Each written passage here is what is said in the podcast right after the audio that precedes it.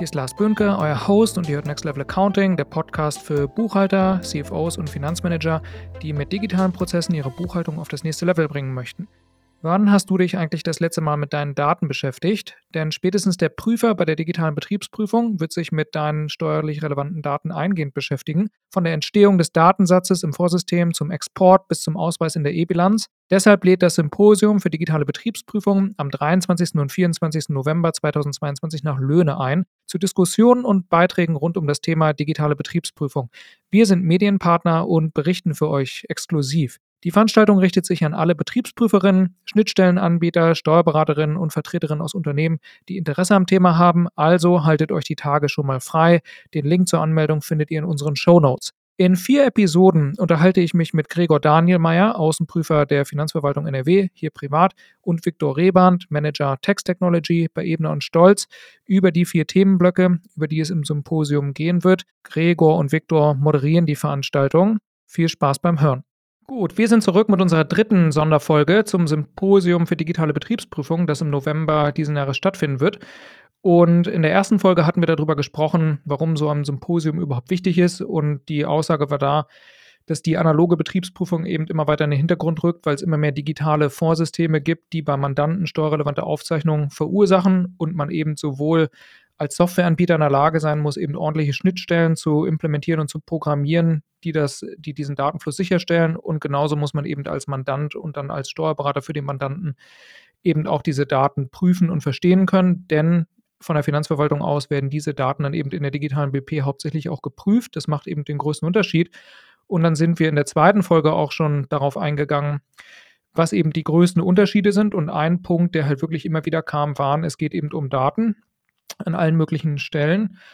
Und deswegen wäre jetzt meine Frage, was braucht man denn eigentlich überhaupt für Fähigkeiten, jetzt die neu dazukommen, die man vielleicht bisher gar nicht gebraucht hat? Weil in der analogen Betriebsprüfung hat man ja einfach, ne, man saß eben bei der Steuerberatung, hat die Belege durchgeblättert und hat dann halt die Sachkonten meinetwegen geprüft. Und wenn man, wenn es jetzt aber eher um Datenanalyse geht und Datenvisualisierung von Massendaten, das kann ja wahrscheinlich heutzutage noch nicht jeder. Wie sieht denn da die Lage aus? Ja, also ich würde sagen, so von seitens der Finanzverwaltung, ich habe diesen, ähm, ja, diesen Prozess ja selbst auch mitgemacht, vom analogen Prüfen zum digitalen Prüfen.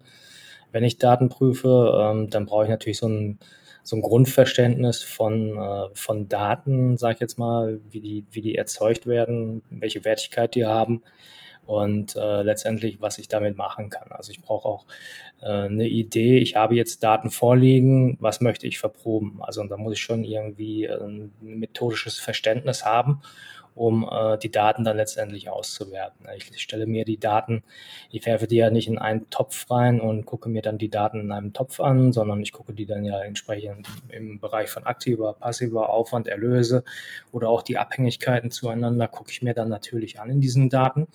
Und äh, weil das ja fürs menschliche Auge dann halt auch äh, einfach zu viele Daten sind, um sich da wirklich einen Überblick zu verschaffen. Ich könnte mal gucken, was ist der höchste Wert, was ist der niedrigste Wert, was ist vielleicht so ein Mittelwert. Aber wichtig ist dann halt auch dann irgendwie so eine Software zu haben, die einem da hilft. Und ähm, wenn ich dieses wirtschaftliche Verständnis habe, dass ich dann halt einfach das auch einzusortieren weiß, was da der Fall ist. Und da hilft uns dann natürlich auch unsere eingesetzte Software. Und der gegenüber muss ich mich natürlich öffnen. Ich stelle immer wieder fest, dass ganz, ganz viele Leute halt hier mit dem, mit dem Smartphone Profi sind, ähm, Apps bedienen können und äh, sich vielleicht auch in einer Web3-Anbindung verbinden. Aber halt, so, so, sobald es dann an so, ein, so einen fest installierten Computer oder Laptop geht, wo ich dann halt dann auch irgendwie einen Doppelklick auf ein Programm machen muss, um dann das zu starten und dann auch mit Tastatur und Maus was einzugeben, das wird schwierig für manche Leute, ne? egal ob die jetzt jung oder alt sind. Und da muss man sich einfach drauf einlassen, dann, sag ich mal, solche Basics äh, zu machen. Aber dann, glaube ich, kann man schon die Daten analysieren. Was wichtig ist, ist halt ein wirtschaftliches Verständnis. Das kriegt man leider nicht in der Ausbildung äh, in dem Maß mitgeteilt. Da kriegt man eher mitgeteilt, was ist wichtig bei der Abgabenordnung, Verfahrensrecht, was ist wichtig im Steuerrecht. Ähm, da wird leider meines Erachtens ein Fokus auf viele Bereiche gesetzt, die erst später ansetzen. Ne? Ich muss erst einen Sachverhalt haben, den ich mir aus den Daten hole und dann kann ich beurteilen, wie es steuerrechtlich zu behandeln. Und äh, diesen Schritt, den vergessen wir leider bei uns häufig. Und da ist man dann halt wirklich dann auch so auf technisch versiert oder technisch affine Leute angewiesen. Und wir müssen halt versuchen, dass wir mit unserer Software, die wir einsetzen, äh, leicht und einwandfreie Lösungen dafür schaffen. Wie kann ich mir das vorstellen? Man kriegt dann im Rahmen der digitalen Betriebsprüfung die Daten meinetwegen über Z3 per Datenträgerüberlassung zur Verfügung gestellt.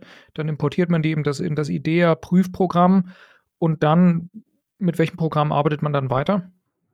Na, zunächst erstmal weiterhin mit IDEA, ähm, um sich halt einen Überblick zu verschaffen, zu gucken, ist die Buchführung festgeschrieben, ja oder nein. Das wird ja immer noch teilweise vernachlässigt. Ähm, und äh, einfach so die Historie, die gemacht worden ist, wann sind die Buchungen erfolgt. Also so dieses ganze Formelle ist dann äh, auch das, was vielleicht dann in so einer Papierbilanz noch drin steht oder einer E-Bilanz drin steht, sind die Werte dann letztendlich auch in der Finanzbuchhaltung ankommen. Das ist natürlich so der erste Check-up, den man dann macht. Äh, und dann hat man unterschiedlichste Möglichkeiten. Ne? Es, es, gibt ja die summarische Risikoprüfung, die teilweise äh, angewandt wird in den Bundesländern. Dann exportiere ich mir die Daten für, für die summarische Risikoprüfung und kopiere das nach Excel rüber. Wenn ich jetzt eine Stichprobenanalyse machen möchte mit Monetary Unit Sampling, das ist ein IDEA implementiert, dann arbeite ich weiter mit IDEA, bereite mir die Daten auch für die Stichprobe und ziehe dann letztendlich dann eine Stichprobe aus dem Prüffeld. Oder aber was neuerdings ganz gerne gemacht wird, ist einfach, dass ich über ein Makro, was in IDEA läuft, also Makro, also so eine technisierte Anwendung wie so ein kleiner Bot, der dann die Daten aufbereitet äh, und dann zu Microsoft Power BI beispielsweise rüber kopiert, wo ich dann eine fertige Prüfungsvorlage habe, vielleicht für die Finanzbuchhaltung. Oder was Victor auch schon sagte, äh, er hat schon mal ein Dashboard für Kassendaten gesehen, wo dann halt äh, der Datenkranz der DSFIN-VK hinterlegt ist und dass ich mir dann entsprechend die Kassendaten nach einer gewissen Struktur angucken kann, so dass ich nicht immer wieder in die Datensätze klicken muss, sondern dass ich auf dem ersten Schritt sehe, äh, an welchen Tagen ist jetzt der Hauptumsatz, ähm, wo sind vielleicht Lücken in den Umsätzen drin, wenn ich mir das auf einer zeitlichen Konstante ansehe und wer ist Bediener gewesen, sind bei den Bedienern irgendwelche Auffälligkeiten, ist vielleicht ein Bediener, der häufig nur äh, ein Euro Verkäufe hat oder äh, ganz viele Kassen Öffnungen, ohne jetzt einen Umsatz zu machen. Das sind dann halt so Sachen, die man dann einfach dann so macht und sich langsam durch so einen Fall durcharbeitet. Ne? Es kommt immer darauf an, halt, welche Branche es ist, äh, wie gut oder wie schlecht dann auch die Buchführung ist oder die Daten aus dem Vorsystem. Und da habe ich dann meine entsprechende Software für, ähm, die ich dann als prüfende Person einsetzen muss. Und dann bin ich äh, gut drin in so einer Betriebsprüfung. Also ohne Software geht es halt aber irgendwie nicht. Ne? Jetzt hast du schon zwei Prüfmethoden genannt, die summarische Risikoprüfung, das habe ich noch verstanden. Wie hieß die zweite Technik, die du erwähnt hast? Das war das Monetary Unit Sampling. Das ist so ein Stichprobenverfahren, wo ich, sage jetzt mal, ein Betriebsausgabenfeld, sei es äh, sonstige Betriebsaufwendungen oder irgendwelche Spesen oder ein Vorsteuerkonto, wo ich da einfach eine Analyse mache. Brauche ein paar Datensätze und dann kann ich eine Stichprobe daraus ziehen nach mathematischen Grundsätzen dann werden mir 99, äh, sage ich jetzt mal, Dateien angezeigt, wo ich mir dann den Beleg dazu angucken kann. Und äh, wenn ich den Beleg dazu bekomme, kann ich dann halt den Beleg auch sachlich prüfen, formell prüfen, sind die Angaben dran, dass ich Vorsteuer abziehen kann als Unternehmen oder ist die Rechnung auch den Unternehmen zugeordnet, zutreffend oder war es vielleicht eine private Rechnung. Solche Sachen kann ich da halt einfach machen und ganz häufig wird auch festgestellt, dass äh, das Unternehmen keine Belege vorlegen kann. Also du hast quasi dann äh, Buchungsvorgänge, die dann auch in die Finanzbuchhaltung eingezogen sind und Bestandteil deiner Bilanz sind. Und das Unternehmen kann die Belege nicht beibringen. Und die liegen dann vielleicht zufälligerweise im Ausland, wo sie nicht hingehören. Oder aber äh, die Belege gibt es gar nicht. Und äh, ja, dann hat man dann halt natürlich dann nicht dieses, äh, dass die Buchführung retrograd und progressiv prüfbar ist. Und man hat natürlich Mangel. Und ähm, den hat man dann relativ schnell dann durch diese Methodik, um halt da sich einen Überblick zu verschaffen und einfach mal zu gucken, sind denn die GOBD-Vorschriften eingehalten, sind denn die, die Abgaben HGB, äh, ist das denn alles erfolgt oder ist das nicht erfolgt? Eine relativ coole Sache. Wobei das ja mit einer digitalen Belegbuchhaltung natürlich nie passieren würde. Ne? Da würden die Belege ja einfach immer genau. vorliegen. Da, da, sind ja die Belege dann hinterher äh, abge, abgelegt, aber das ist halt häufig, häufig dann doch nicht so der Fall, dass die Belege da sind. Oder was wir halt auch häufig haben, wenn du jetzt ein Unternehmen hast, was äh, ja nicht, nicht 100% Vorsteuerabzug hat, sondern irgendwo einen Aufteilungsschlüssel hat, ähm, da stellen wir auch häufig fest, dass mal irgendwann vor fünf, sechs Jahren so ein Aufteilungsschlüssel ermittelt wurde und der wird dann jahrelang beibehalten, obwohl sich ja jedes Jahr da wieder irgendwelche Besonderheiten ergeben, dass man diesen Aufteilungsschlüssel, wie, wie viel Vorsteuer ist denn jetzt abziehbar und wie viel nicht, dass man den eigentlich jährlich anpassen muss. Und das stellen wir halt auch bei großen Firmen, bei Konzernen immer wieder fest, dass da halt Mängel in der Buchführung sind. Und dann bist du ja automatisch auch häufig dann bei Mängeln beim IKS. Und äh, wenn die denn so ein Text-Compliance-System haben, dann, dann sieht man schon, na, da, da wird nicht richtig gelebt. Ne, das sind dann so die Möglichkeiten auch für uns, dann einfach mal zu überprüfen, wie werthaltig ist denn alles, was die da so sagen. Und vielleicht für Exkulpation dann auch dann entsprechend äh, dann vorlegen wollen. Ein Stichwort äh, würde ich gerne aufgreifen, dass du gesagt hast, nach mathematischen Grundsätzen muss man jetzt eine Statistikausbildung machen, um solche Prüfungen vorzunehmen? Äh, nicht wirklich. Wäre schön. Ähm, ich habe auch nur Realschulmathematik gehabt. Ähm, wurschtel mich da durch. Ähm, so ein Grundverständnis ist schon nicht verkehrt und man muss letztendlich auch wissen, es sind ja alles Erfahr Erfahrungswerte. Ähm, mal habe ich eine mathematische oder statistische Erwartung und habe ich betriebliche Besonderheiten weil irgendwas Spezielles vorgelegen hat oder sowas, kriege ich halt so eine Verteilung, wie ich sie vielleicht erwarte, nicht hin. Das kann schon damit anfangen, dass ein Unternehmen Einheitspreise von 5 und 10 Euro hat, dann, dann habe ich halt eine, eine Ziffernhäufigkeit bei der einen oder anderen Zahlenposition. Und wenn dann irgendwie bei so einer Verteilungsanalyse da nicht eine Gleichverteilung wäre und dann nur so die, die Nullen und die Fünfen aufschlagen würden, dann weiß ich, ja, da sind die betrieblichen Besonderheiten die diese Auffälligkeit dann äh, wieder als Nicht-Auffälligkeit dann zu beurteilen äh, wissen. Das ist halt wichtig, dass man solche Sachen braucht. Also auch einfach nur ein, ein normales wirtschaftliches Verständnis reicht da häufig auch schon. Jetzt hast du ja ein paar Sachen aufgezählt von man muss sich mit den Compliance-Themen auseinandersetzen, Stichwort IKS. Mhm. Man braucht auch ein bisschen Verständnis, wie diese Prüfmethoden funktionieren, damit man überhaupt selber vielleicht die Daten auch mal im Vorfeld prüfen kann. Ähm, man, man, muss natürlich steuerrechtlich alles überhaupt erstmal sauber verbuchen und so weiter, gucken, welche Forderungen da gestellt werden. Victor, jetzt, äh, du kommst ja so ein bisschen von der Steuerberatungsseite. Das setzt ja natürlich auch voraus, dass diese ganzen Fähigkeiten dort auch vorhanden sind, damit in der Prüfung dann natürlich nichts aufkommt, was man nicht beachtet hat. Aber ist das denn der Fall? Also sind diese ganzen Skills schon vorhanden oder muss man da jetzt das noch erst aufbauen? Also ich denke, sie sind vereinzelt vorhanden, aber sie sind quasi noch nicht ähm, wirklich in der Breite vorhanden. Es liegt so ein bisschen in der Diskrepanz, weil du natürlich, wenn du im steuerrechtlichen Bereich ausgebildet wirst, egal jetzt ob Ausbildung oder auch ähm, vom Studium her, das sind alles ähm, Techniken, Methoden und Co., die werden dir nicht beigebracht. Also hast du grundsätzlich das Interesse dazu und auch die Affinität, dann wirst du kein Problem haben, dass du das dir halt selber aneignest, sind aber einfach noch kein Gegenstand der derzeitigen Ausbildung. Und das, was Gregor schon meinte, würde ich nochmal vielleicht so als Dreiklang formulieren. Und zwar sind diese Skills, die man heutzutage braucht, gerade im Bereich der digitalen Betriebsprüfung, eigentlich dreigeteilt. Prozesse, Technologie, Recht. Das sind so diese drei, also, also das ist so diese Dreifaltigkeit. Und ähm, wir haben ja jetzt schon beobachtet, dass die Bundessteuerberaterkammer erfreulicherweise die ähm, Weiterbildung zum Fight rausgebracht hat. Also der Fachassistent äh, Digitalisierung und IT-Prozesse. Ich glaube so, weil ich verwechsel das immer. Und ähm, da, da sehen wir schon die ersten guten Ansätze. Aber das, der Fight fokussiert sich mehr auf das Verfahrensrecht, ne? also nicht auf die technologische Umsetzung. Das ist halt ganz wichtig, dass man das erwähnt. Und für mich persönlich ist tatsächlich der Fight etwas, äh, was halt rein von der Lokalität falsch angeordnet ist. Also für mich gehören eigentlich diese, diese Grundsätze des Fights gehören für mich eigentlich in die Standardausbildung des Steuerfachangestellten, weil Lars, jetzt mal so, wenn du jetzt ein Büro, also eine Kanzlei eröffnen würdest, bräuchtest du einen Steuerfachangestellten, der keine technologischen Skills hat, der nicht mit Schnittstellen so umgehen kann, brauchst du eigentlich gar nicht, ne? Weil das ist ja eigentlich die Notwendigkeit, die sich schon heute ergibt. Und deswegen finde ich, da könnten wir vielleicht nochmal nachbessern, aber da wurde ja jetzt auch die, die Ausbildung zum Steuerfachangestellten wurde ja jetzt auch neu geordnet. Ähm, die muss ich mir nochmal ansehen. Da bin ich jetzt nicht sprachfähig dazu. Aber ansonsten bin ich der Meinung, dass wir sind jetzt gerade dabei, dass, die, dass diese Skills jetzt einfach notwendig werden. Ähm, vielleicht nochmal für die Hörer, die sich da jetzt nicht so auskennen, wenn du sagst, ähm, dieser Fachassistent konzentriert sich eher auf das Verfahrensrecht, was bedeutet das denn? Was ist denn eigentlich das, was dann fehlt, deiner Meinung nach, worauf man sich stattdessen konzentrieren müsste? Mhm.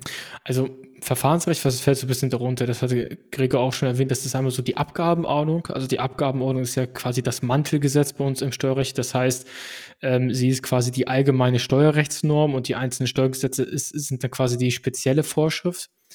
Und deswegen hat sie quasi Relevanz für alle steuerlichen ähm, Gesetze. Und die sagt bei uns so ein bisschen vor, ne? also wie muss deine Buchführung aussehen, wie müssen die Aufzeichnungen sein, was musst du aufzeichnen, wo musst du es aufzeichnen, das ist alles so in, in der Abgabenordnung zu finden. Dann haben wir, das wird so ein bisschen ergänzt über das GOBD-Schreiben. Das äh, ist quasi, ja, äh, Grundsätze ordnungsmäßiger Buchführung und dann kommt was ganz Langes. Ich sag's immer nur digitaler Buchführung, da ist es ein bisschen kürzer und ich glaube, das verwenden auch die meisten so. ähm, die sich halt so ein bisschen mit äh, damit beschäftigen, was muss ich beachten, wenn ich halt im digitalen Umfeld unterwegs bin. Und da war, oder haben wir lange die Diskussion gehabt, GOPDs sind ja kein Gesetz, damit haben wir so ein bisschen ein Problem, was die rechtliche, die rechtliche Verbindlichkeit angeht und Co. Diese Diskussion ist für mich eigentlich schon überholt, weil auch der IDW hat äh, mit der GOBD-Compliance eigentlich deutlich gemacht, dass das ein wichtiges Thema ist. Und ähm, das ist so das, was uns oder was quasi im Fight vermittelt wird. Ne? Also ganz stark AU, Datenschutz auch zum Teil und ähm, auch die ganzen Compliance-Themen, also IKS wird da, soweit ich weiß, auch vermittelt. Und was halt fehlt, ist einfach die Umsetzung, das Technologische. Du brauchst quasi ja eigentlich einen Fall, den du komplett löst in der Praxis, damit du dann auch wirklich sicher bist, weil so als Beispiel, ähm, die Einzelaufzeichnungspflicht, das ist jetzt erstmal so, wo du sagst, ja gut, jetzt, jetzt weiß ich, was das ist. Ich weiß auch, wie so eine Einzelaufzeichnung auszusehen hat. Passt alles soweit. Aber wie ist denn das eigentlich, wenn ich dann eine Datenanalyse einmal durchführe und mal Einzelaufzeichnungen vergleichen muss? Also zwischen, ich sag's mal, Kassensystem zum Beispiel, bis in die Buchhaltung rein. Das sind so Themen, das wirst du halt erst in der Praxis lernen, aber das bedingt, dass du dafür ja schon in irgendeiner Art und Weise auch die Grundlage bekommst. Aber ich kenne wenig Kanzleien, die Idee aktiv im Einsatz haben, also Steuerkanzleien. Kenne ich eher sehr wenige. Ähm, und gut, jetzt machen es vielleicht auch äh, manche mit Excel, würde ich jetzt nicht so empfehlen, aber ist auch grundsätzlich möglich. Ne? Also da fehlt so ein bisschen die, die praktische Seite, fehlt halt einfach und das liegt so ein bisschen in der Natur der Sache. Ne? Weil das Gute ist, und das liebe ich auch an einer, äh, an, an der, sag ich, ich sag mal, rechtlichen Ausbildung, dass die Theorie ist auch gleichzeitig die Praxis. Ne? Das heißt, wenn ich jetzt das Einkommensteuerrecht lerne in der Theorie, kann ich damit Fälle in der Praxis lösen. Mit Technologie ist es aber ein bisschen anders. Ich kann es mir zwar alles theoretisch aneignen, aber das Lernen tue ich wirklich nur in der Praxis selber. Und da fehlt es einfach meiner Meinung nach aktuell noch an diesem Transfer. Das heißt, das hört sich für mich so an, dass die rechtliche Komponente eben ähm, durch die Ausbildung ganz gut abgedeckt sind. Aber die Punkte, die Gregor zum Beispiel jetzt aufgezählt hat, also wie führt man denn zum Beispiel jetzt mal so eine summarische Risikoprüfung durch oder wie macht man so eine Datenauswertung, dass es da eigentlich noch fehlt genau. an der genau. Stelle ganz massiv. Genau. Wie kann denn das im Symposium dabei helfen? Wenn man da hinfährt, lernt man dann, wie sowas funktioniert? In gewisser Weise schon. Also ähm, man, man hat dann natürlich nicht die Zeit, dass man da ausgiebige Workshops macht, aber ich, ich meine, wir, wir nehmen die Referenten, die dabei sind, ein Stückchen weit wichtig ist es denen, dass sie eine Sensibilisierung da äh, erschaffen und äh, dass die dann halt sagen, so, wenn wir jetzt was prüfen, das sind unsere Ansätze, das brauchen wir an Daten und äh, das ist dann das Ergebnis, was wir beurteilen hinterher. Und ich glaube, dadurch, dass man das mal einfach ein bisschen transparenter macht, ähm, sieht man dann halt hinterher auch den, den Mehrwert, dass man einfach sieht, so diese Daten, die da tagtäglich zu Tausenden entstehen, müssen halt doch wertgeschätzt werden. Die Prozesse dahinter, die Datenverarbeitungssysteme und die Daten. Und ich glaube, da kriegt man sehr viel im Symposium mit. Da kann man sehr viel mit nach Hause nehmen und äh, sich dann da seine Gedanken zu machen, egal ob man jetzt Softwareanbieter ist, ob man jetzt Steuerberater oder aber auch Unternehmer oder aber auch Finanzverwaltung ist weil auch die Finanzverwaltung nimmt was mit, ähm, die Leute, die da hinkommen, ähm, weil die dann einfach auch die Prozesse draußen besser verstehen. Wie funktioniert was? Wenn ich jetzt nur überlege, der Textbank wird da sein, ne? Stefan Groß und Thomas Hoppe, die ja ihre Datenbank, ihre Homepage haben und äh, hunderte von äh, Softwarelösungen äh, als Text-Tech-Tools da haben und einen Überblick davon geben. Das ist für mich immer so wertvoll, wenn ich jetzt als prüfende Person mit irgendeiner Software zu tun habe, kann ich sofort auf die Homepage da vom Textbank gehen und mir Informationen zur Funktion verschaffen. Wer sind die Ansprechpersonen? Was kann diese Software? Das sind Informationen, die ich sonst häufig im Rahmen einer Betriebsprüfung gar nicht bekomme. Von daher ist das schon ein riesiger äh, Vorteil, den ich mir als prüfende Person verschaffen kann, um halt einfach so diesen Wissensvorsprung zu haben oder dieses Verständnis, wie funktioniert etwas. Und so nimmt dann jeder etwas mit. Ne? Das heißt, wenn ich nochmal zusammenfasse, man muss natürlich im Verfahrensrecht fit sein. Dann eine, eine Sache, die ich gehört habe, ist eben, man muss in den Prüfmethoden sich auskennen. Also welche Prüfmethoden gibt es überhaupt und wie kann ich meine Daten analysieren? Dann muss ich fit sein, ähm, was Schnittstellen angeht. Wie, wie kommen überhaupt die Daten von A nach B? Wie kann ich die denn überhaupt in ein Prüfprogramm importieren? Und dann vielleicht auch noch eine vierte Komponente, irgendwie so, wie kann ich denn die Daten dann zusätzlich noch auswerten oder visualisieren?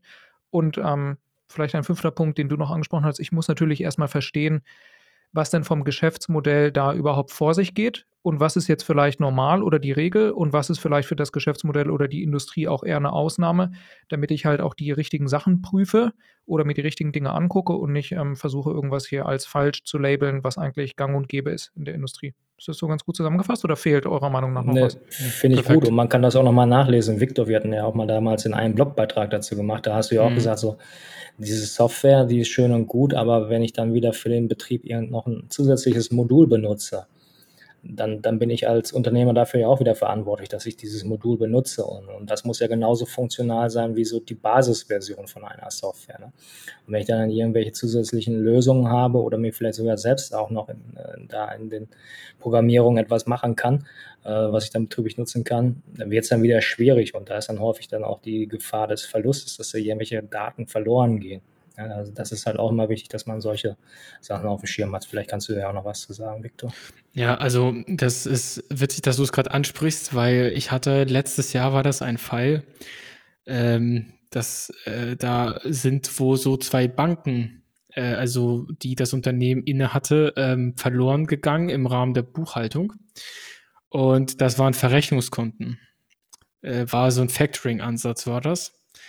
Und dann war, war, waren wir im Steuerstrafverfahren, weil ja, so zwei Millionen Euro, wo sind die hin? Und die haben die Bankkonto aus, also die Banken angesprochen über eine eigene Software, damit die das Forderungsmanagement machen können. Also die hatten eine selbstgebaute Faktorierungssoftware und das Matching zwischen, äh, zwischen Forderung und äh, Forderungseingang hat noch eine andere Software gemacht. Und äh, natürlich gab es keine Verfahrensdokumentation, man war sich da, man kann, wusste nichts von diesen Konten und ähm, Gregor, ich glaube, dass das Verfahren, das, also das war auch schon dort verfristet. Ich glaube, das geht heute noch. Und ähm, das sind so Themen, ähm, das hört sich vielleicht so vieles immer abstrakt an, wovon wir sprechen, oder für den, der jetzt so, ich sag mal so, die, in der klassischen Buchhaltungserstellung ist, hört sich das alles so an, ja, das kenne ich ja gar nicht, ist nicht so passiert. Aber diese Fälle gibt es halt einfach und vieles passiert halt, ohne dass man es auch weiß als Berater. Und da kann man ja auch nichts dafür. Ne? Und ähm, deswegen ist es halt immer ganz wichtig, dass der Steuerberater sich einfach mit seinem Mandanten und mit diesem Ge und mit dem Geschäftsmodell vor allen Dingen beschäftigt. Ne? Also ich finde, es ist das Schlimmste, was passiert, wenn du dann einfach nach drei Jahren merkst, oh, da waren ja zwei große Banken mit mehreren Millionen drauf. Du weißt, dass da, also das Verfahren, das ist stressig und das nervt. Ne? Ja. Für den Fachassistenten, also man kann ja, was dann eben Verfahrensrecht angeht, kann man den Fachassistenten machen. Da gibt es ja auch schon diverse Kurse zum Thema IKS. Es gibt ja auch ähm, zum Thema GOBD und so gibt es ja mittlerweile auch recht gute Bücher. Wenn man jetzt in den anderen Bereichen sich die Skills aneignen möchte, damit man eben damit mit so einer Datenanalyse zum Beispiel mal loslegen möchte, was hat man denn für Möglichkeiten? Zum Symposium fahren, mal gucken, wie die Finanzverwaltung das so macht und dann einfach mal selber ausprobieren? Oder gibt es da auch noch Kurse oder Bücher, die ihr empfehlen könntet, wenn man mal anfangen möchte, sich mit dem Thema zu beschäftigen? Hm, ich würde mal anfangen, vielleicht so mal aus Sicht des Steuerberaters. Ähm, also für IDEA, soweit ich weiß, gibt es keine Bücher oder ähnlichem. Also die haben zwar eine Online-Hilfe und so, aber da wird dir nicht quasi der Prozess einer Analyse gezeigt. Was die haben, die haben quasi Standardausbildungen. Da kannst du, da bist du vor Ort, hast eine, äh, hast einen Rechner, kriegst eine IDEA-Lizenz und dann kannst du so einfache Fälle mal durchspielen. Das heißt, du, du lernst halt, wie du Daten importierst, wie kannst du Daten transformieren, wie kannst du Flashspalten hinzufügen, berechnen, Daten filtern, verknüpfen, all die ganzen Themen. Aber so wirklich, dass man sagt, ich zeige dir mal, wie eine digitale BP abläuft, das gibt es aktuell noch nicht auf dem Markt. Ähm, soweit, also ich weiß es soweit nicht. Und in puncto Datenvisualisierung, das ist so der nächste Schritt, nachdem ich quasi die Daten ausgewertet und unter Umständen modelliert habe, dass ich dann die Daten visualisiere alles voll auf YouTube. Also zu Power BI, ich habe äh, tatsächlich Power BI mir auch komplett selbst angeeignet über YouTube. Da gibt es so viele Kurse, kann ich nur empfehlen. und äh, mit bisschen Kreati Kreativität und auch, wie gesagt, dieses Gespür für Daten, ne? also wie Daten funktionieren und Co., ähm, kann man sich das easy beibringen. Und äh, Power BI ist in der Desktop-Variante komplett kostenlos. Das kann sich jeder frei runterladen. Das ist nämlich das Geniale daran dass man halt dafür auch kein Geld zahlen muss, wenn man sich da weiterbilden möchte. Und ansonsten, was man auch noch beobachten kann, ist LinkedIn E-Learning. Falls das eine von euch beiden zum Beispiel sagt. Also LinkedIn hat ja mal irgendwann so eine Lernplattform aufgekauft. Ich habe den ähm, damaligen Namen nicht mehr im Kopf.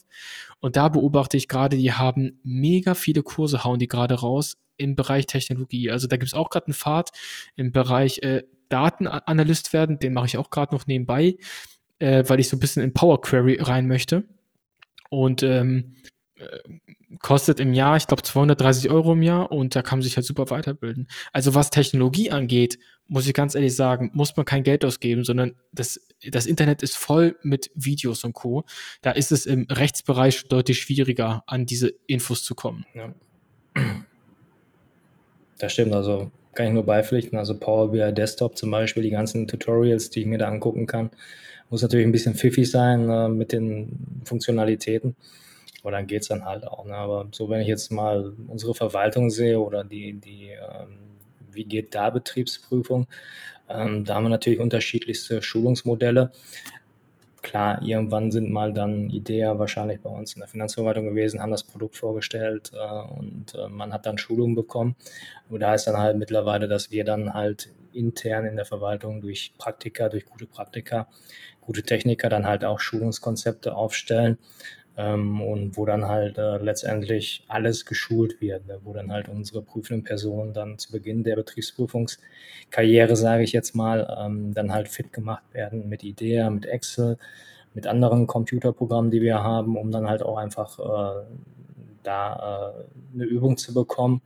Wir haben eine Fallstudie, wie geht eine Betriebsprüfung von A bis Z zum Beispiel jetzt nicht so technisch basiert, sondern eher so, äh, wie funktioniert ein Eröffnungsgespräch, wie funktionieren die Zwischengespräche mit dem Steuerpflichtigen, mit dem Steuerberater oder aber auch, äh, was ist wichtig, um in eine Schlussbesprechung reinzugehen und äh, solche Sachen lernt man halt bei uns auch. Da stecken wir sehr viel Zeit und äh, Aufwand rein, einfach auch, um dann halt auch wirklich äh, funktionales Personal zu bekommen und dann natürlich auch immer noch so diese Methodiken, die wir haben, und Vordrucke, die befüllt werden müssen, irgendwelche speziellen Kalkulationen oder sowas. Das schulen wir halt auch regelmäßig in äh, unterschiedlichsten äh, Ausprägungen.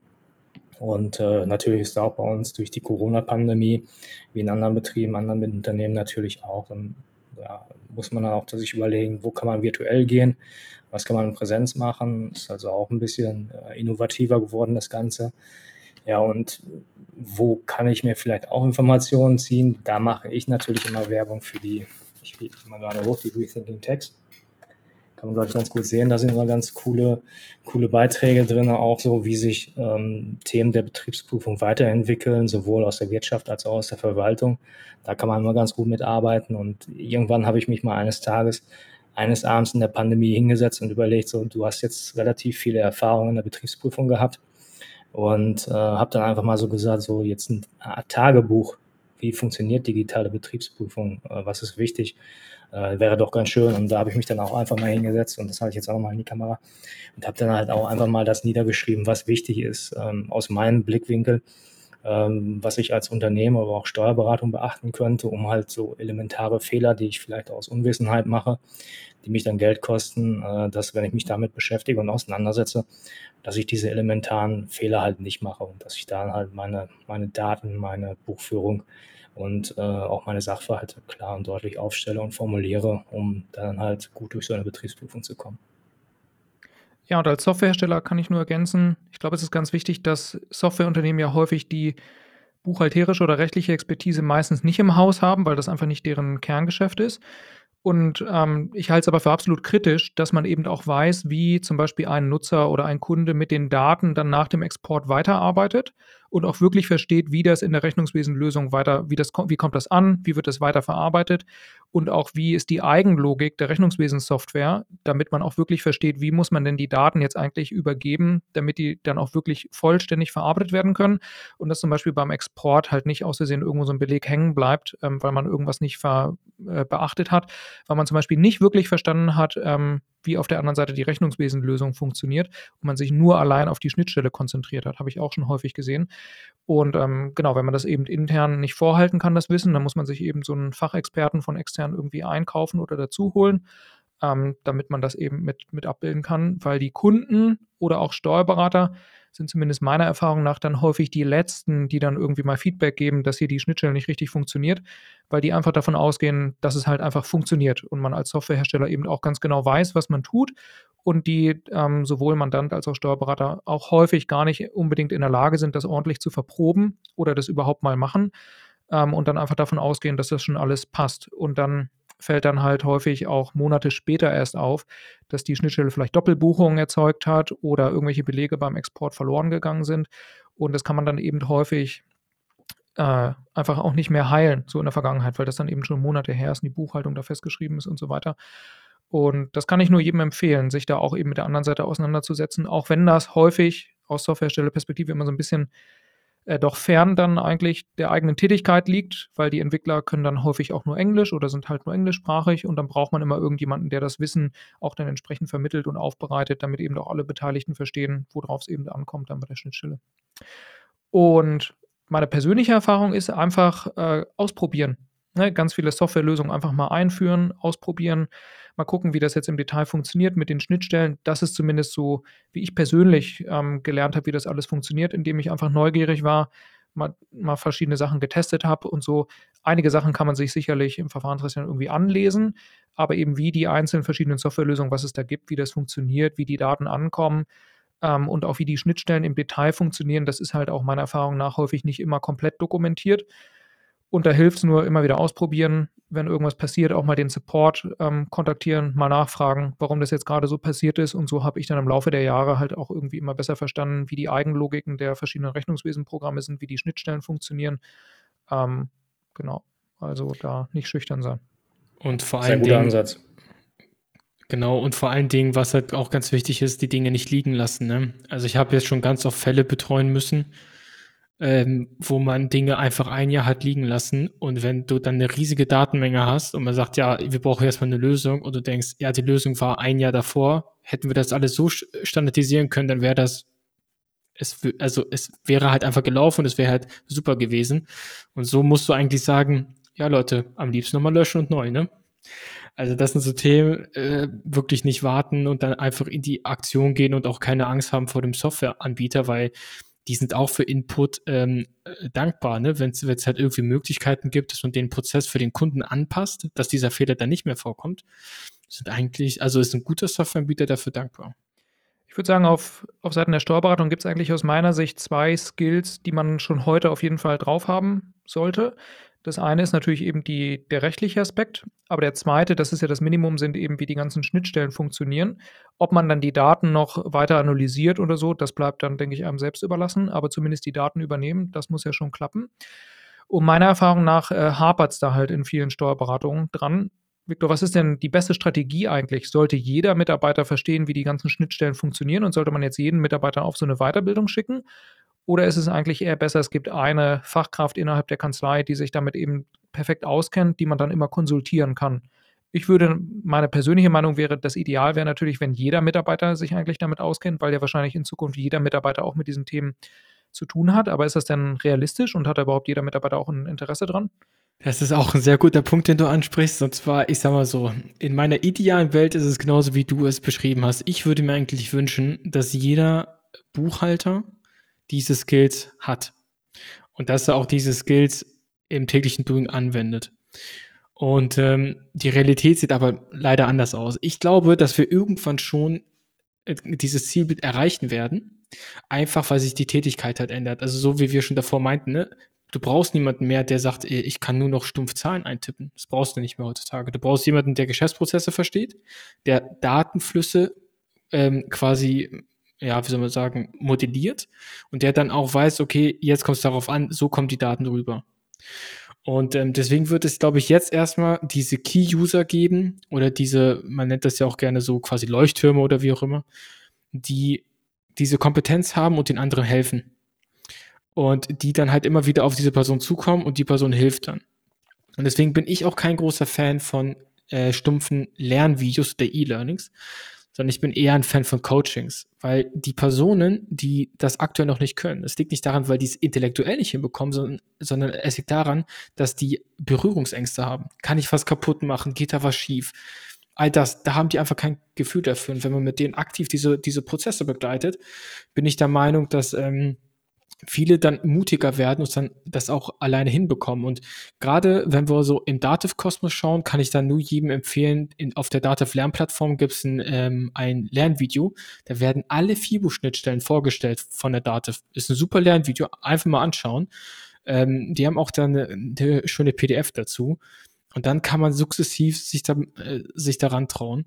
Und ähm, deswegen bin ich mal gespannt, wann wir an dem Punkt sein werden, dass wir halt wirklich, also das dass so die, die, die Kernkompetenz auch in der, in der Praxis sein wird, ne? weil ich glaube, das, das dauert noch ein bisschen. Ja, eine Sache, die ich für Dativ-Co noch nur empfehlen kann, für Steuerkanzleien im Speziellen, es gibt auch einen Dativ-Partner-Service für die Datenservices. Wenn man jetzt also intern wirklich noch gar kein Know-how hat und auch gar keinen Mitarbeiter oder eine Mitarbeiterin hat, die sich damit auseinandersetzen kann, dann kann man sich dort eben ein Onboarding buchen und dann ruft eben jemand von der Dativ an, der sich dann mit einem eben eine Stunde hinsetzt und ganz genau guckt, okay, ähm, was für Schnittstellen bietet jetzt das Vorsystem hier an? Was muss noch auf Seiten der Steuerberatung oder des Mandanten konfiguriert werden, damit man die Daten übernehmen kann? Wie funktioniert das im Detail? Müssen irgendwelche Rechte noch vergeben werden, bis dann eben alles klappt? Und ich glaube wieder, wenn man dann eben eher die Haltung hat, dass man jetzt nicht erwartet, dass die das einen für einen machen, sondern man selber eben eher neugierig ist und man dann eben von der Dativ-Mitarbeiterin oder dem Dativ-Mitarbeiter in der Situation lernen möchte.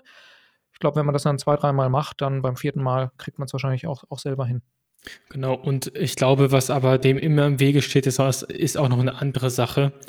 Möchte mein, mein äh, Vorgesetzter oder möchte der Inhaber der Kanzlei das auch wirklich äh, fördern? Weil ganz oft werden leider diese Personen auch zugepackt mit Arbeit, weil gerade diese Fälle, die gut laufen, die haben ja eine gewisse Anzahl an Geschäftstransaktionen. Und da brauchst du natürlich dieses, dieses Gespür für Daten und die landen dann tendenziell immer wieder bei dieser Person. Und deswegen muss man, muss der Steuerberater verstehen, dass wenn er die Transformation angehen und schaffen möchte, also vor allen Dingen das Schaffen, das müsste ja eigentlich im, im Fokus sein, dann, dann muss man Kompetenzen und Ressourcen dafür freisetzen oder sich auch holen. Es reicht nicht einfach nur zu sagen, so, du gehst jetzt mal auf so ein Dativ Coop Treffen und das war's, ne? sondern es geht, es geht eigentlich darum, dass er auch die Zeit bekommt, sich aktiv weiterzubilden und auch Dinge auszuprobieren. Also Lars, das, also auch das, was du ja meintest, ne? Ausprobieren, gucken, Fehler machen und so. Ich habe das genauso gelernt die letzten Jahre immer wieder was ausprobiert, die verschiedensten Schnittstellen halt dann gesehen und Co. und auch die verschiedensten Methoden mal ausprobiert, ne? Weil man sich halt einfach nicht mit einem Nein zufrieden gegeben hat, ne? Weil man gesagt hat, gut, das, das muss jetzt aber gehen. Und äh, deswegen ist es auch eigentlich ein Appell an die äh, Steuerberater und Steuerberaterinnen zu sagen, okay, wenn ich diese Person habe, die sobald etwas einen Stecker hat, wo alle zu denen immer rennen, die bitte schätzen die natürlich auch halten wollen und den Freiraum geben, weil sonst, sonst werden diese Personen abhauen. Wobei das natürlich ein Teufelskreislauf ist, weil ich kenne es aus eigener Erfahrung. Kanzleien sind ja häufig überlastet, weil es eben zu wenig Mitarbeiter gibt. Und dann, ähm, wenn man dann versucht, einem Mitarbeiter ein paar mehr Freiraum zu geben, muss man sich natürlich entscheiden. Ne? Irgendwas muss man dann wahrscheinlich halt sein lassen. Richtig. Und ähm, genau, muss man vielleicht auch mal ein C-Mandat kündigen, damit das ja. möglich ist. Abschließende Frage vielleicht, äh, Gregor. Ist denn jeder Betriebsprüfer digitaler Betriebsprüfer oder ist das da eigentlich ähnlich, dass es eben ein paar wenige Betriebsprüfer gibt, die vielleicht aufgrund der Branche ähm, oder Industrie eben häufig damit zu tun haben, die dann eben auch diese Fähigkeiten aufbauen? Und dann aber gibt es andere Betriebsprüfer, die halt häufig irgendwie noch Kleinstbetriebe prüfen, wo das gar nicht relevant ist und die müssen sich auch gar nicht damit beschäftigen. Ja, kann man so sagen. Ähm, es gibt welche, die haben mit Daten gar nichts zu tun und das ist auch gut so. Die können dann äh, ihr Steuerrecht drauf und runter machen. Und es gibt ja auch nicht jede Betriebsprüfung, gibt jetzt äh, viele Datensätze her, sage ich jetzt mal. Ne? Häufig hast du vielleicht auch nur eine Rechtsfrage zu klären. Da sage ich immer, diese typische Grundstücksentnahme, die finde ich auch ohne Daten. Und dann geht es dann vielleicht einfach nur darum, den Wert zu finden, mit dem ich äh, dann so ein Grundstück äh, die Entnahme bewerten muss.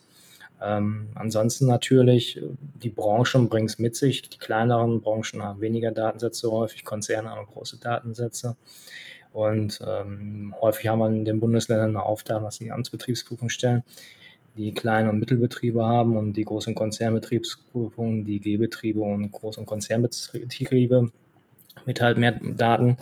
Ähm, es gibt aber unterschiedlich in den Bundesländern auch Ausprägungen, dass man in den Finanzämtern Ansprechpersonen hat oder Fachprüfer, die sich dann mit dem Thema Datenzugriff oder aber auch mit dem Thema Methodik beschäftigen. Und dass man da dann immer, sage ich jetzt mal, einen hat, der tief drin steckt in so einer Datenaufbereitung oder in so einem Vorsystem, der dann halt äh, die Grobarbeit macht und dann der prüfenden Person, die vielleicht nicht ganz, ganz so weit tief drin ist, äh, den Rücken frei hält und sagt, so mit dem Datensätzen, die du jetzt hast, kannst du gut arbeiten und eine weitere Prüfung machen. Also so ähnlich wie, wie halt Victor oder wie du eben auch beschrieben hast, man hat so die Experten auf der einen Seite, hat man die halt bei uns auch und ähm, da ist es aber immer wichtig, dass halt die Experten und auch die Nicht-Experten äh, irgendwo eine einheitliche Sprache sprechen, damit die es dann halt auch verstehen, wenn man dann über diese Daten spricht und so. Und ich bin auch damals einer gewesen, ich habe mir das alles selbst beigebracht. Ich habe sehr viel mit Vorsystemdaten, mit bargeldintensiven Bereichen äh, geprüft, habe Apotheken geprüft jahrelang und äh, da habe ich mir halt auch so ein Verständnis von Vorsystemen erarbeitet und dann durch Lesen einer Verfahrensdokumentation, Lesen der Datensatzbeschreibung, wie sind die Verknüpfungen und was kann ich verproben? Muss ich die Tageswerte nehmen? Muss ich die Wochenwerte nehmen? Muss ich die Quartalswerte nehmen? Um dann halt auch wirklich dann äh, das letztendlich verproben zu können, was dann wirklich dann auch steuerlich relevant war. Und das Verständnis hat mir halt sehr geholfen dann äh, bei anderen Prüfungen auch. Ist jede Groß- oder Konzern-BP automatisch auch eine digitale BP heutzutage oder gibt es da noch Fälle, die komplett analog laufen? Das ist eine gute Frage. Ich glaube, es gibt wirklich auch noch ein paar Fälle, die analog laufen. Ähm, die, die meisten aber alle mit Daten. Und gerade auch in der Verrechnungspreisprüfung hast du sehr, sehr viele Datensätze, die du dann beurteilen musst. Datenbankstudien, Datenbankrecherche und sowas. Und das läuft halt vielfach digital heutzutage ab. Gut, also worauf kann man sich denn auf dem Symposium freuen, wenn man so ein paar Fähigkeiten aufbauen möchte in dem Bereich? Gibt es irgendwelche Vorträge, auf die ihr euch besonders freut, in dem, was das Thema angeht? Ähm, ja, Viktor, willst du? Ja, also äh, ich freue mich natürlich auf jeden Einzelnen. Das ist natürlich klar. Aber aus Sicht der Steuerberatung freue ich mich sehr auf den zweiten Tag, weil wir dort ähm, ja viele Vertreter der Finanzverwaltung haben, die dann äh, gerade zu äh, dem Thema Datenanalyse und BI-Lösungen sprechen, in den Außenprüfungen und auch bei der Groß- und Konzernprüfung. Also das ist so das, worauf ich schon äh, quasi sehnsüchtig äh, diese Themen erwarte, um mal zu sehen, okay, welche Cases werden da mal vorgestellt, wie machen die das und wie sehen auch unter Umständen die Datenstrukturen aus. Ähm, ja, also ich freue mich eigentlich auf alles. Ja. Geht mir genauso, aber das, was du gerade auch gesagt hast, Victor, halt am zweiten Tag ist so der Fokus, was macht die Finanzverwaltung? Ähm, da haben wir sehr coole äh, Referenten, die uns auch schon seit Jahren treu sind und ähm, die dann wirklich auch interessante Einblicke geben, äh, wie digitale Betriebsprüfung heutzutage funktionieren kann. Ähm, aber auch am ersten Tag, wie Text-Tech-Tools erklärt werden, wo man einfach mal sieht, was ist technisch einfach möglich, um, um Daten von links nach rechts zu bekommen, äh, dass die, die Wertidentität gegeben ist, aber auch, was Victor eben sagte, GOBD-Compliance werden wir einen großen Bereich haben, weil es halt immer wieder ein wichtiges Thema ist, diese formelle formelle Landschaft, dass die in Ordnung ist. Und äh, ich freue mich natürlich auch auf unsere Diskussionsrunde am ersten Tag, am Ende des ersten Tags, wo wir dann halt einfach auch den nächsten Step machen. Ne? Wir haben jetzt 20 Jahre digitale Betriebsprüfung, stellen fest, dass Datenverarbeitungssysteme, steuerlich relevanten Daten, dass die Qualität immer noch nicht so gut ist. Und wir alle bewegen uns jetzt demnächst in eine virtuelle Welt. Wir werden die E-Rechnung bekommen mit zeitnahen äh, Datenübermittlung. Wir werden immer mehr Vorfälle auf der Blockchain haben, die dann auch steuerlich relevant sind. Und, und da werden wir halt dann auch mal überlegen, was bringt die Zukunft und äh, blicken da einfach auch mal in die Themenbereiche Blockchain und NFT. Äh, was kann ich da monetarisieren und worauf kommt es dann an? Äh, was ist da Datenverarbeitungssystem? Das sind spannende Fragen, die uns in der Zukunft beschäftigen werden und äh, da freue ich mich natürlich auch sehr drauf. Jetzt habe ich doch noch eine Frage. Hast du, habe ich das gerade richtig verstanden? Es gibt jetzt die digitale BP schon seit 20 Jahren? Ja. Woher kommen die 20 Jahre? Ähm, man hat im Jahr 2002 oder ab dem Jahr 2002 ist es halt so, dass ähm, das, was vorher in Papierform äh, vorgelegt wurde, sage ich jetzt mal die Finanzbuchhaltung in Papierform, Sachkonten ausgedruckt, da hat man dann irgendwann gesagt, so das Ganze bekommt ihr digital. Und, und dann sind auf einmal die Finanzbuchhaltung, die ja sowieso schon digital beim Steuerberater auf dem Rechner war, die wurde dann halt dann irgendwann auf eine Diskette oder auf eine CD ge, ge, kopiert oder gebrannt und dann haben wir angefangen halt vor 20 Jahren dann erstmalig uns Datensätze anzugucken. Und die ersten Jahre, da war ich noch Steueraußenprüfer, was ich, die erste Prüfverhandlung war, ich habe gesucht, wo ist eine Idee denn jetzt der Knopf zum Drucken, damit ich mir meine Sachkonten wieder ausdrucken konnte. Und äh, ja, manche Leute arbeiten heute noch so, aber viele sind dann halt auch diese digitale Transformation mitgegangen und äh, gucken sich Datensätze an. Also von daher 20 Jahre, herzlichen Glückwunsch. Interessant. Ich hatte mich im Vorfeld, als ich mich noch mal ein bisschen belesen habe, so wie ich das verstehe, ist ja der Paragraph 147 AO ist ja auch ganz, ein ganz zentraler Paragraph, der eben auch den Datenzugriff ähm, regelt. Mhm. Der wurde ja aber nicht nachträglich eingeführt, so wie ich das sehe. Ne? Sonst wär, hätte ja so ein Buchstabe noch dazu. Seit wann gibt es denn diesen Paragraphen? Das ist eine gute Frage. Also den 147er muss es ja, also so wie du schon meintest, den muss es ja schon länger geben, weil der Absatz 1 sagt ja nur, was muss ich aufbewahren und, und in welcher Form. Ne? Mhm. Und äh, das Datenzugriffsrecht ist ja ähm, quasi im Absatz 6 geregelt. Da ist er ja quasi drin. Und der ist ja relativ weit äh, hinten. Das heißt, da müssten wir mal in Research gehen und da mal schauen. Okay, der wurde dann wahrscheinlich nachträglich hinzugefügt, ne? Ja, genau. Das kann man ja machen. Genau, das wird schon so passen. Und wenn man sich den 147 Absatz 1 anguckt, da steht dann, die folgenden Unterlagen sind gesondert aufzubewahren und da fängt es an Bücher, Aufzeichnungen, Inventare, Jahresabschlüsse, also wirklich das, was in der analogen Welt schon war. Und dann kommt man irgendwann so zu diesen Datenverarbeitungssystemen. Und wenn etwas mit äh, ja, auf Datenträger aufgezeichnet worden ist, Absatz 5, Absatz 6, und die sind dann natürlich dann der digitalen Betriebsprüfung. Das Spannende, das Spannende ist nur dabei, dass das Datenzugriffsrecht hatte ja eine Lücke. Und zwar, was ist, wenn meine Daten bei wem anders liegen? Das war ja so eine Lücke und das wurde mit dem Gesetz zum Schutz vor Manipulation an digitalen Grundaufzeichnungen gelöst. Ähm, Ende 2016 war das, wenn ich mich nicht irre da hat man das erweitert und man liest in einigen, also man liest in der Literatur, nennen das einige den Z4-Zugriff. Ich benutze diesen Begriff auch ganz gerne. Z4 sagt eigentlich nichts anderes aus, dass wenn meine Daten beim Dritten liegen, dann muss der Dritte Z1 bis Z3 erfüllen können. So, das ist so dieser Z4-Zugriff. Da, da, da gab es schon eine Lücke. Da gab es halt das letzte Update dazu, aber müsste dann wahrscheinlich so 2002 gewesen sein, ne? Wo das dann reinkam.